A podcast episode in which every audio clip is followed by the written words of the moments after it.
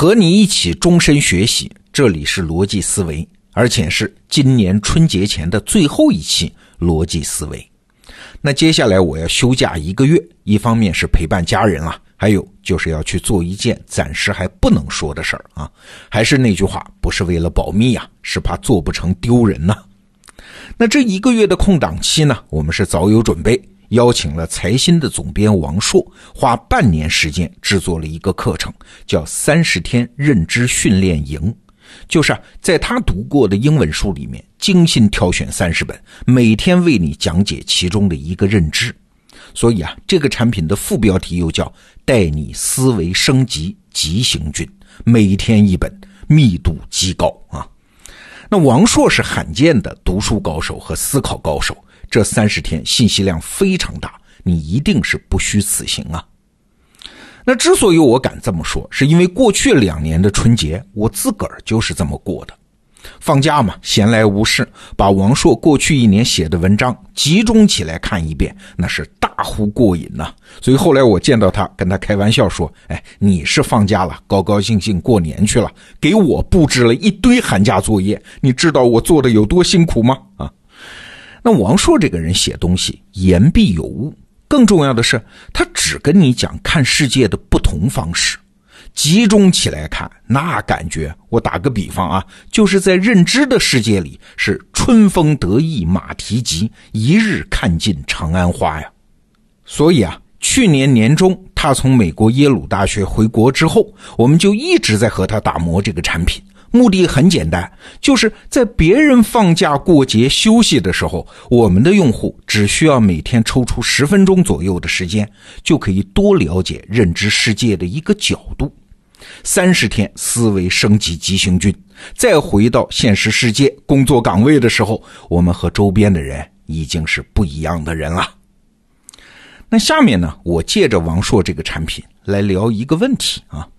很多人都说啊，学习嘛就应该系统的去学，这么零零碎碎的、浮光掠影的、浅尝辄止的、不求甚解的了解一个新门类的知识有用吗？啊，那我今天正面的回答一下这个问题，不仅有用，而且是我们这代人最重要的学习方法。深入系统的学习一门知识，当做立身之本，这当然很好，也很必要。如果呢是在一个变化不大的社会环境里，这样做也就够了。你可以顺着一门知识或者是手艺的金字塔，逐渐向顶部攀登。但问题是，我们不是生活在那样的社会啊！技术在飞速的迭代，社会要素在眼花缭乱的重组，没有任何领域还是桃花源啊，可以按照原来的轨迹运行下去啊。新的机会永远出现在边缘地带、夹缝地带、混合地带。你可以观察一下身边的那些成功者，谁不是疯狂的其他领域知识的学习者呢？但问题又来了：新知识那么多，新领域那么多，你怎么可能都深入系统的学习呢？庄子当年就说啊：“无声也有涯，而知也无涯。已有涯，随无涯，殆矣。”那怎么办？那就要有新的方法呀。王朔打过一个特别好的比方，他说，过去的学者是知识的农耕民族，自己有一亩三分地，圈住了，精耕细作就可以了。但是在这个时代，逼得我们必须成为知识的游牧民族啊！哪里水草丰美，就向哪里迁徙啊！随着自己的兴趣和需求，在知识的原野上，用旺盛的好奇心四处奔跑。那为此呢，他还提出了一个叫“另类二八定律”，就是用百分之二十的时间去掌握一个新领域百分之八十的知识，要强调掌握知识的效率。这种说法啊，听起来特别离经叛道、惊世骇俗，但是对我们这代人来说，没办法呀，必须这样做。王朔老师的日常工作就是负责财新传媒的新闻报道。他必须对每天发生的各种大事以及它的可能走向迅速做出初步判断，真相是不是已经清楚了？需不需要进一步的了解啊？了解到什么程度算足够啊？如何调度手头的人力、财力、注意力资源啊？你看，他不可能对每个领域都做系统深入的研究，但是又必须有大体靠谱的判断力。其实我们在这个时代生活的人，只能这样求知，也只有这样才会在真实世界里运用好知识。王朔这么多年就是靠这套方法，帮助财新传媒站到了中国高质量新闻报道的金字塔的塔尖儿啊！这个时代的任何一个做出成绩的人，都是这样快速了解一个新领域。补充自己对世界的理解，然后迅速去尝试、去行动，在行动中试错，在反馈中迭代，而不是先系统学习再动手啊。那你可能又会问啊，那难道是一通乱学吗？就是这个时代的学习方法吗？也不是，这就得理解啊，一个成年人学习的真实目的是啥？成年人的学习，因为来日无多呀，而且要快速应用啊。所以，学习的目的不是输入更多的知识了，而是了解世界的更多侧面。有一个词儿啊，叫多元思维模型，就是这个意思。像查理芒格，他是这么学习的；德鲁克也是这么学习的。我自己也是在这种学习方法里面受益良多。我们所有的有效行动都建立在一个基础上，就是对现实世界的了解嘛。可是现实实在是太复杂了，你不可能用一个角度的理论就能洞察这个世界。我举一些例子啊，比如你要了解人性吧，知道人性的哪些部分是千变万化的，哪些部分又是千古不变的。但是在这个世界上生活，光了解人性就够了吗？不行啊，因为人性是在互动中展开的，所以你多少还得懂一点博弈论。你不用成为博弈论专家，但是至少你得明白，你的一个行为会触发其他人的应对行为，你的一个意图必须考虑到其他人的意图。哎，说到这儿，你又需要熟悉进化论，适者生存，协同进化这些概念，会帮助你摆脱对于力量本身的崇拜，而找到真正的生存策略。在人群中生活，你还需要懂一点政治学。知道利益分配的基本原则是什么？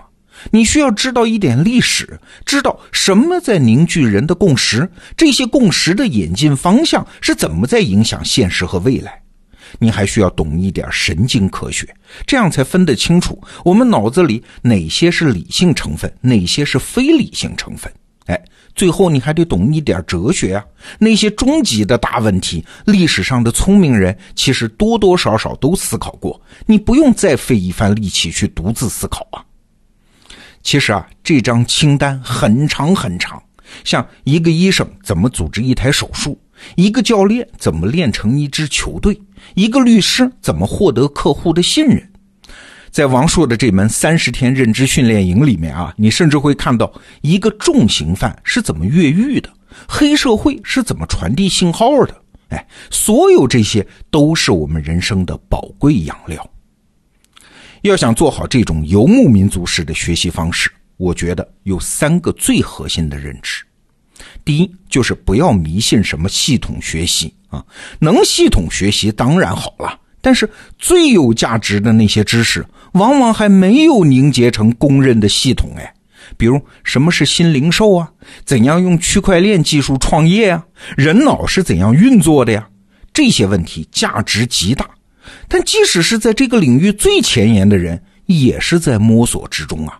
他们哪有什么系统的知识可以教给你呢？那难道不系统就不学习了吗？哎，胡适先生说的好啊，说什么真理无穷，进一寸有一寸的欢喜嘛。第二个认知啊，就是不要迷信什么一揽子解决方案和万能钥匙。自我是多重的，环境是变化的，社会是多元的。要想达成一个目的，依靠单一策略，哎，那简直就是取败之道。要允许自相矛盾的原则在自己的脑子里共存，要允许现实世界给你的反馈帮助你迭代，这是第二个认知。第三，不要迷信信息输入啊！就像在我们的得到 APP 里学习，如果一个课程你只是听了，只是把自己浸泡在那个信息洪流里面是没有用的，转脸就忘了。更重要的不是信息输入。而是输出，是行动，是根据自己的当下问题去不断试错。我们逻辑思维节目啊，从视频到音频，从周播到日播，已经坚持了五年。那它到底是个啥呢？哎，对我对你是两个东西。对我来说啊，它是我个人不断输入知识，然后再输出知识的一个过程。